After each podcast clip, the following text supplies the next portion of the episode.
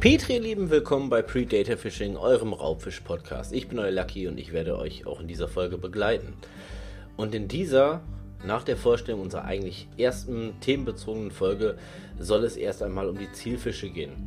Denn es ist ganz wichtig, denn wir gehen davon aus, dass dieser Podcast wirklich für Angelanfänger ist, die vielleicht mit dem Raubfischangeln noch nie was zu tun hatten. Ist es erstmal sehr, sehr wichtig herauszufinden, welchen Fisch ihr wirklich beangeln wollt. Und ich möchte mit euch eine virtuelle und eine visuelle Reise machen, um euch das etwas zu verdeutlichen. Es geht nämlich hier bei uns darum, dass ihr erfolgreicher werdet an einem Freigewässer in der freien Natur. Und deshalb möchte ich bitte, dass ihr euch jetzt auf meine Stimme konzentriert, euch zurücklehnt und einfach mal vorstellt, ihr kommt Freitagabend von der Arbeit und drei Kumpels haben euch angerufen, ihr habt euch verabredet, ihr geht schnell duschen und ihr wollt heute Abend schön rausgehen, feiern gehen. Und am besten seid ihr auch noch Single. Das ist nämlich ganz wichtig, um diesen Vergleich zwischen den Raubfischen und dem Menschen mit euch zu verdeutlichen. Also, ihr duscht euch schön, trinkt vielleicht schon mal ein Bierchen vor, die Jungs kommen vorbei oder auch die Mädels, je nachdem. Und ihr macht euch schön, äh, ihr zieht euch schön an, schöne sneaky Klamotten und geht raus. Und dann steht ihr vor dem Club, der Türsteher lässt euch rein, VIP und so. Die Pforte des Clubes geht auf und ihr steuert mit eurer Sippe, mit euren Jungs, steuert ihr an die Theke und lasst erstmal euren Blick über die Tanzfläche und über den ganzen Club schweifen. Und in eurem Kopf werden tausend Dinge vorangehen, denn ihr wollt heute Nacht Beute machen. Und jeder von euch hat seine eigenen Vorlieben. Und das ist ähnlich wie bei den Fischen, Schrägstrich Raubfischen. Jeder Fisch hat seine Vorlieben. Sei es Köder, sei es Uhrzeit, sei es Territorium, wo er sich gerne aufhalt, äh, aufhält. Und das ist bei euch ja ungefähr genau richtig. Also schaut ihr über die Tanzfläche und wir fangen mal bei dem kleinen Tim an. Der kleine Tim, ein Kumpel von euch, der auch mit dabei ist, der schaut sich um. Und der kleine Tim ist so jemand, der ist jetzt nicht so der Partymaker er ist nicht so jemand, der oft rausgeht und vor allem nicht jemand, der die Frauen anspricht. Denn der kleine Tim ist von sich selber nicht überzeugt. Er ist der kleinste der Gruppe. So ungefähr wie der Barsch bei unseren Raubfischen. Er ist der kleinste der Raubfische, die wir hier in diesem Podcast, später auf YouTube und so ansprechen werden, die ihr vielleicht beangeln wollt. Also, der Tim ist der kleinste und der Tim hat deshalb gar nicht so eine große Messlatte. Er hat natürlich seine eigenen Vorlieben. Er wird sich riesig darüber freuen, wir nennen sie mal Magdalena, ähm, so eine rothaarige Polin. Er wird sich tierisch darüber freuen, wenn Magdalena irgendwo auf dieser Tanzfläche steht. Eventuell noch mit einem anderen Kerl. Und der Tim, der ist nicht in der Position, dazwischen zu gehen und zu sagen so, hey, ich bin der Tim. Nein, der Tim ist so ein Durchschnittstyp und der muss gucken, wo er bleibt. Ähnlich wie der Barsch. Der Barsch hat viele natürliche Feinde, viele natürliche Fressfeinde und auch viele Feinde, die ihn gerne fressen würden. Und deshalb ist der Tim eigentlich tierisch happy, äh, tierisch happy darüber, beziehungsweise nicht der Tim, sondern der Barsch, wenn ihr ihn beangelt. Das heißt, den Barsch könnt ihr eigentlich mit fast allen Ködern beangeln.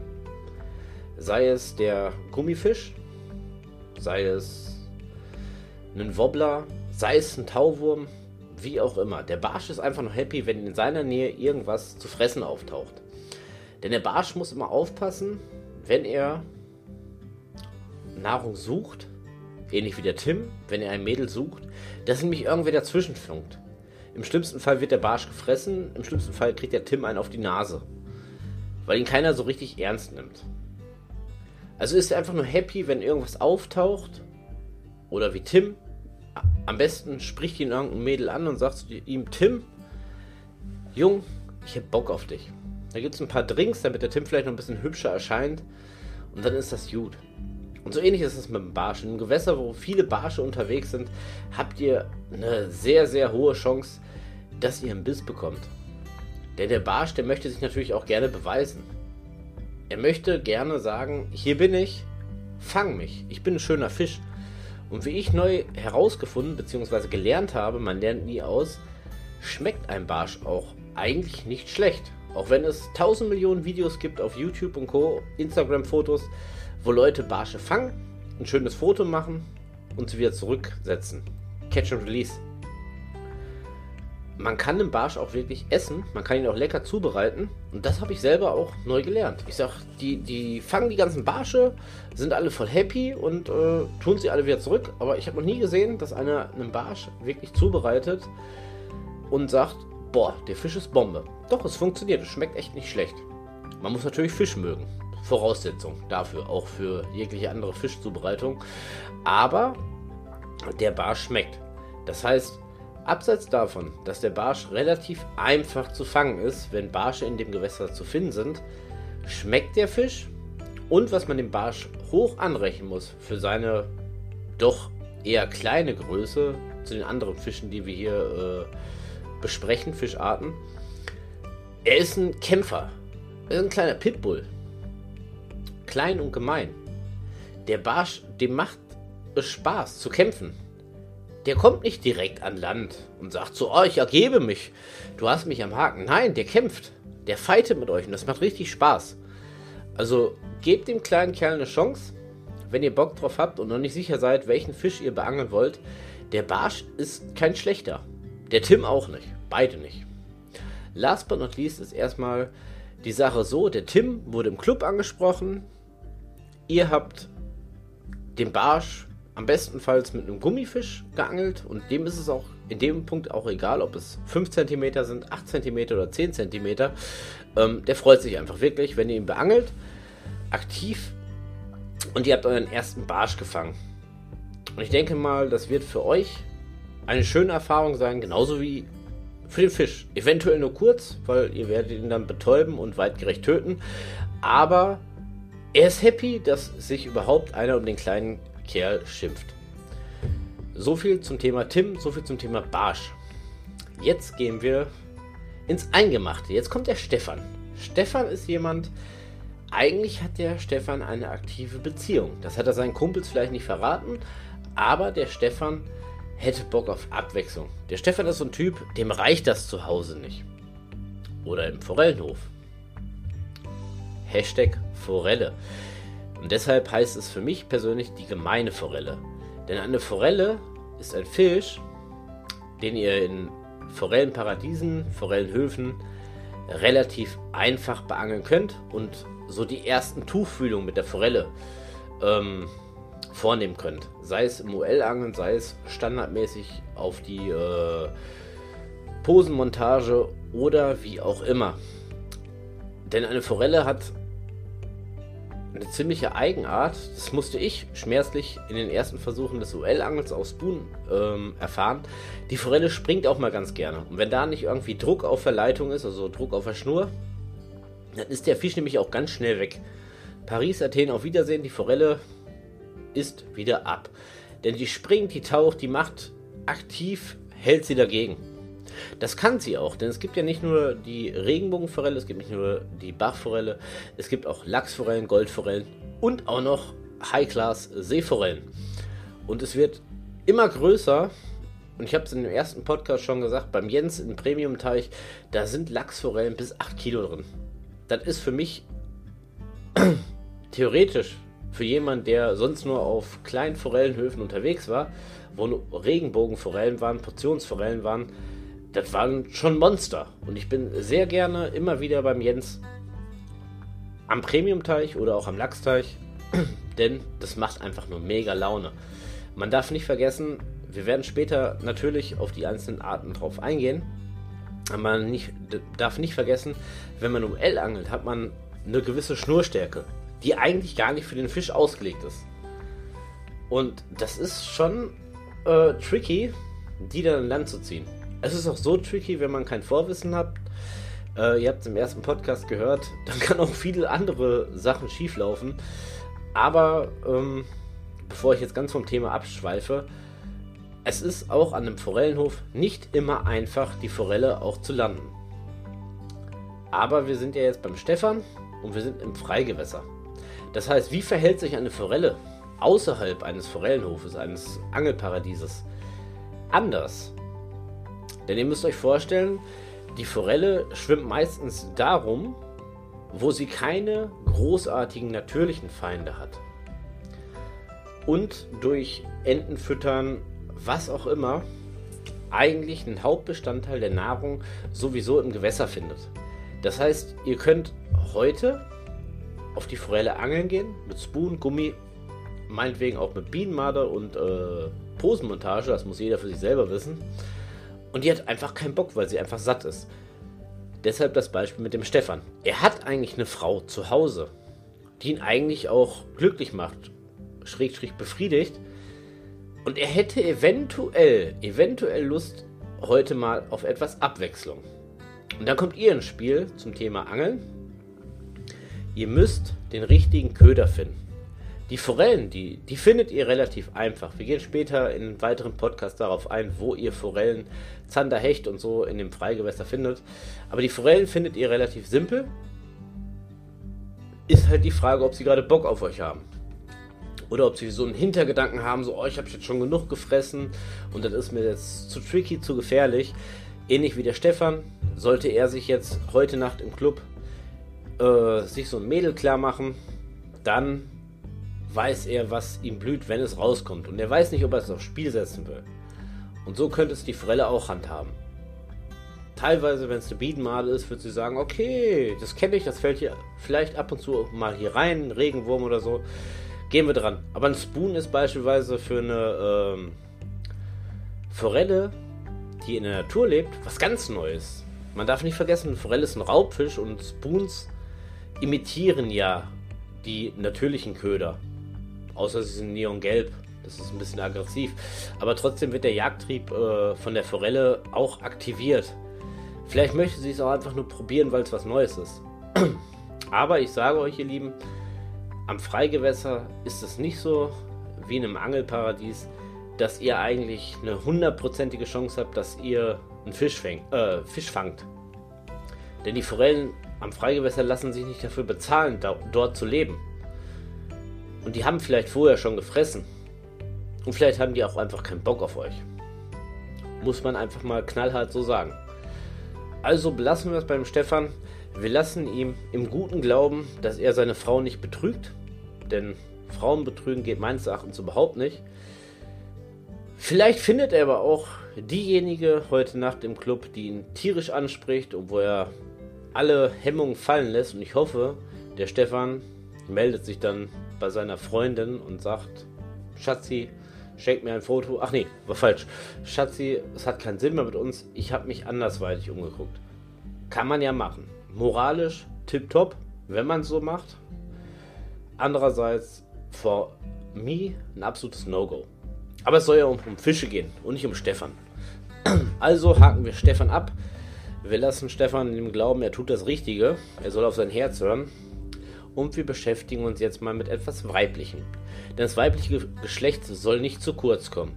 Das soll nicht heißen, dass es keine männlichen Fische von der Art gibt, aber ich finde, weiblich kann man sie besser beschreiben. Denn dieser Fisch, der hat so viel Glanz, so viel Glamour am Start, dass meines Erachtens nur ein weiblicher Name dazu passt. Und wir nennen sie jetzt einfach mal Angelika. Und die Angie die hat so viel Flair, so viel Glamour. Das kann in unserem Vergleich nur ein Fisch sein und das ist der Zander. Und die Angie, die weiß, dass alle Welt auf sie schaut. Denn so ein Zander schmeckt einfach nur geil. Und jeder möchte diesen Fisch haben, weil er so toll schmeckt und dazu auch noch glamourös aussieht. Dann sagt sich die Angie, passt mal auf, ihr Lieben, ne? Butter beide Fische. Ihr könnt mich gar nicht mittags um 12, 13 Uhr beangeln. Das habe ich gar nicht nötig, denn ich weiß, ich bin etwas Besonderes. Und Angie steht neben euch im Club, oder beziehungsweise Angie hat vorher geschrieben, ich brauche noch ein bisschen Lidschatten, ich komme später. Ihr seid ja alle wie die letzten um 10 Uhr zur Cluberöffnung hinein, um möglichst schnell Beute zu machen. Und Angie sagt, hey, wenn ich reinkomme, dann schaut eh jeder auf mich. Und so ähnlich verhält sich das mit dem Zander. Der Zander ist nicht ein Fisch der direkt beißt, egal um welche Uhrzeit. Nein, der Zander ist ein Fisch, der weiß, er ist ein geiles Stück DNA und möchte gerne dieses ausnutzen. Und der Zander lässt sich am besten beangeln, wenn es dunkel ist. Man muss dazu sagen, der Zander, die Lieblingsfarbe des Zanders ist grün. Die kann er besonders gut ab. Warum auch immer. Warum gibt es so viele Zander in Holland? Ähm, warum hat das was mit der Farbe grün zu tun? Wir schweigen wie ein Grab. Nein, aber der Zander fokussiert diese Farbe grün. Die kristallisiert sich einfach heraus. Also beispielsweise ähm, UV-starke Köder in der Farbe grün, neongrün und der Zander ist happy. Angie ist happy, sie steht auf grüne Klamotten. Hautfarbe wäre jetzt komisch, wenn Leute grüne Hautfarbe hätten, wäre es der Hulk. Nein. Aber sie steht halt auf Dunkelheit.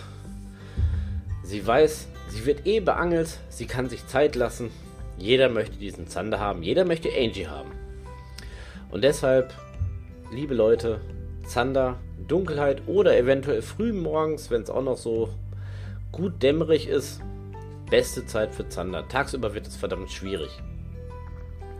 Und das ist eigentlich so definitiv nicht das Einzige, was es zum Zanderangeln zu sagen hat. Denn beim Zanderangeln kommt es auch nicht nur auf die Tageszeit drauf an, sondern auch um die gerade um die Köder, äh, gerade um die Köderführung. Ähm, Zander sind manchmal auch ziemlich zickig. Die haben manchmal Bock aktiv zu jagen, manchmal haben sie Bock äh, auf einen faulenzenden Köder drauf zu gehen. Kommen wir in weiteren Podcasts dazu. Da nehme ich, das, äh, nehme ich den Dennis mit ins Boot. Der hat, ich weiß nicht, wie viel Zander in seinem Leben schon gefangen.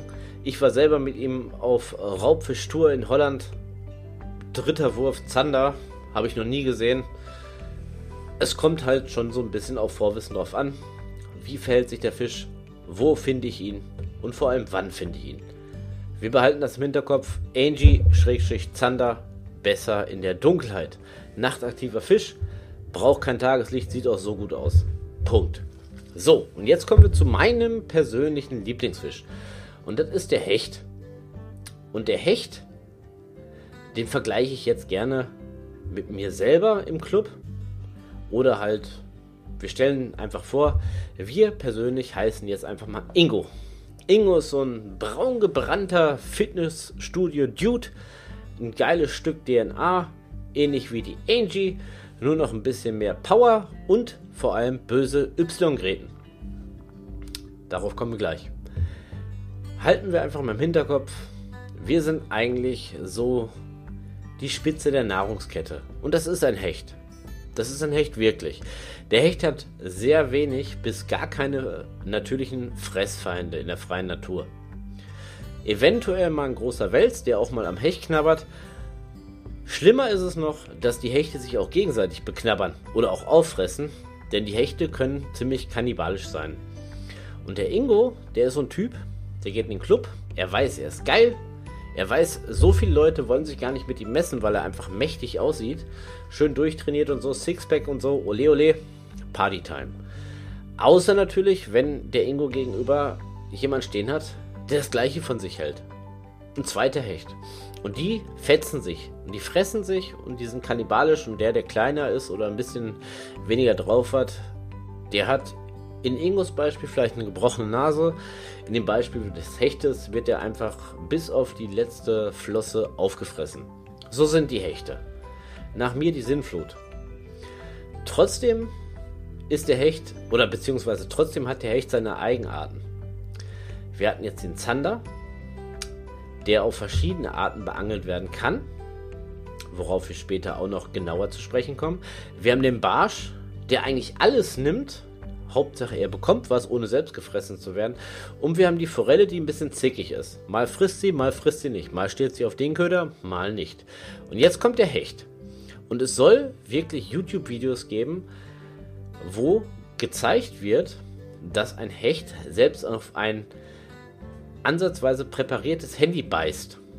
Denn der, Ze äh, der Zecht, der Hecht, ist halt der Predator. Meines Erachtens auch.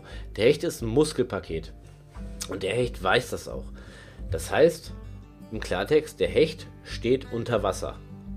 Wäre in Ingos Fall, Ingo steht an der Bar und wartet. Denn er weiß, er wird angesprochen. Er ist so ein Blickfang, so ein muskulöser Dude. Er wird einfach angesprochen. Und er hat sowieso keine Konkurrenz um sich herum. Und so ähnlich verhält sich das mit dem Hecht. Der Hecht sucht sich ein schattiges Plätzchen unter Wasser aus, legt sich relativ auf den Grund, schaut nach oben und wartet. Und wartet darauf, dass er nicht beangelt, also nicht nur beangelt wird, aber dass irgendwas an Beute an ihm vorbeizieht. Das kann euer Gummifisch sein, das kann ähm, ein Köfi sein, also ein Köderfisch sein von euch. Das kann aber auch aus der freien Natur teilweise kleine Entlein sein, eine Ratte sein, eine Wasserratte, andere Fische. Dem Hecht ist es egal. Ihm kann keiner was. Er nimmt alles.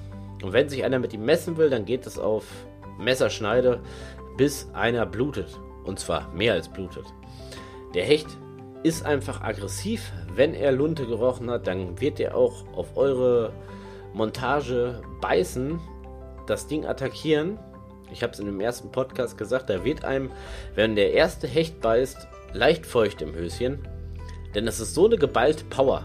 Und deshalb ist es mein persönlicher Lieblingsfisch, wo ich mich verliebt habe, ihn zu beangeln, weil es einfach nur Adrenalin ist. Es ist wirklich was für Adrenalin-Junkies. Äh, das ist, als wenn man von einem Hochhaus springt. Man steht vorher noch oben, überlegt sich so alles gut. Wir vergleichen das jetzt mit dem Spinfischen. Ähm, man zieht seinen Wobbler da chillig durch oder seinen Gummifisch und auf einmal die Eskalation, es macht BAM. Es macht nicht mehr als mehr Tock, es macht einfach noch BAM. Alles eskaliert, das Wasser wird aufgewühlt und dann hängt dieser Hecht, im besten Fall ein Meter plus Hecht dran und dann ist Achterbahn, ihr Lieben. Und jetzt würden manche Karpfenangler sagen so, ja, wir, die Karpfenangler, das ist ja noch was ganz anderes. Ich gebe euch da vollkommen recht, es ist was ganz anderes. Aber wir reden hier über das aktive Angeln in diesem Podcast und über unsere Raubfische, worauf wir uns spezialisieren wollen. Ich habe nichts gegen Karpfenangeln. Im Gegenteil. Unser Kiki Deluxe war jahrzehntelang Karpfenangler. Der hat mir viele Dinge gezeigt. Es hat auch tierisch Spaß gemacht, wenn man so ein, wie nennt man das, U-Boot oder so da dran hängt. Es ist ein tierischer Kampf. Absolut. Aber wir reden hier über das aktive Spin- und Duellangeln und nicht über das Ansitzangeln. Von daher lasst uns bitte auch Freiraum. Wir, die Raubfischangler, wir haben auch Spaß an unserem Hobby. So, muss mal geklärt werden. So, also nochmal zurück zum, äh, zu allen verschiedenen Arten Fischen. Der Barsch. Klein, aber gemein. Ein Energiebündel für seine Größe. Dann haben wir Stefan, die gemeine Forelle, die in diversen Unterarten kategoriert werden muss. Sei es die Regenbogenforelle, Bachforelle, Lachsforelle, Goldforelle, Seeforelle. Gibt es diverse Unterschiede noch dabei, wir gehen später darauf ein. Gerade bei der Forelle gibt es sehr, sehr viele Unterschiede, auch wie man sie beangeln kann. Dann kommen wir zu Angie, unserem Schnucki, unserer Queen, unserer nächtlichen Queen, die ein bisschen zickig ist, weil sie weiß, dass sie geil ist und jeder sie haben will. Und dann sind wir jetzt beim Hecht, unserem muskelgepackten Ingo, gleicht einem Wikinger. Und naja, es muss jeder von euch entscheiden, welchen Fisch er vielleicht als erstes als Raubfisch beangeln möchte. Denn daraufhin solltet ihr in den nächsten Folgen genau zuhören, wo wir ein bisschen über Tackle reden, über Sachen, die ihr unbedingt braucht, über Sachen, über die ihr aufpassen müsst Bevor wir dann mit meinen Teamkameraden auf den einen oder anderen Fisch nochmal ganz genau im Detail eingehen und euch hoffentlich gute Tipps und Tricks mit auf den Weg geben könnt, dass ihr erfolgreicher werdet da draußen am Gewässer. Sei es in den Poldern in Holland, sei es an Flüssen, Seen hier in Deutschland oder auch in diversen Angelparadiesen, um einfach mal die Fische kennenzulernen, um etwas zu beangeln, um eure ersten Erfolgserlebnisse mit uns gemeinsam am besten zu feiern, schreibt doch mal bitte als Kommentar unten drunter, wie ihr eure ersten Würfe, eure ersten Erfahrungen im Thema Raubfisch erlebt habt, wenn ihr denn schon welche erlebt habt, sei es über die Forelle oder vielleicht auch schon mal in Holland unterwegs wart oder Fragen, Anregungen für die nächsten Folgen, schreibt es doch mal gerne unten drunter. In diesem Sinne, ihr Lieben, Petri Hall, Petri Dank. Euer Lucky ist raus und in der nächsten Folge werden wir darüber reden, was wirklich ein Must-Have ist für Angler, die noch niemals eine Route in der Hand hatten. Wir werden diverse Köder unter die Lupe nehmen. Wir werden einen Vergleich machen zwischen teuer und billig und Anfänger-Equipment, denn es muss nicht immer das teuerste sein, egal ob Route, Rolle oder Schnur. Für den Anfang reicht auch was anderes. Aber bevor wir jetzt direkt hier auf das Thema einsteigen, sehen wir uns in der nächsten Folge wieder. Ich wünsche euch noch einen guten Tag, einen guten Abend oder eine gute Nacht, je nachdem, wann ihr diesen Podcast hört. Teilt ihn gerne, erzählt ihn euren Freunden. Wir würden uns freuen über eure Einschaltquoten, beziehungsweise unsere Einschaltquoten, wenn ihr einschaltet, über Klicks, Kommentare. Und ansonsten schaut doch gerne mal bei uns auf Instagram vorbei. Das war's jetzt. Genug Ab, äh, Ab Moderation. Ich bin raus. Bis zum nächsten Mal. Bye bye, euer Lucky.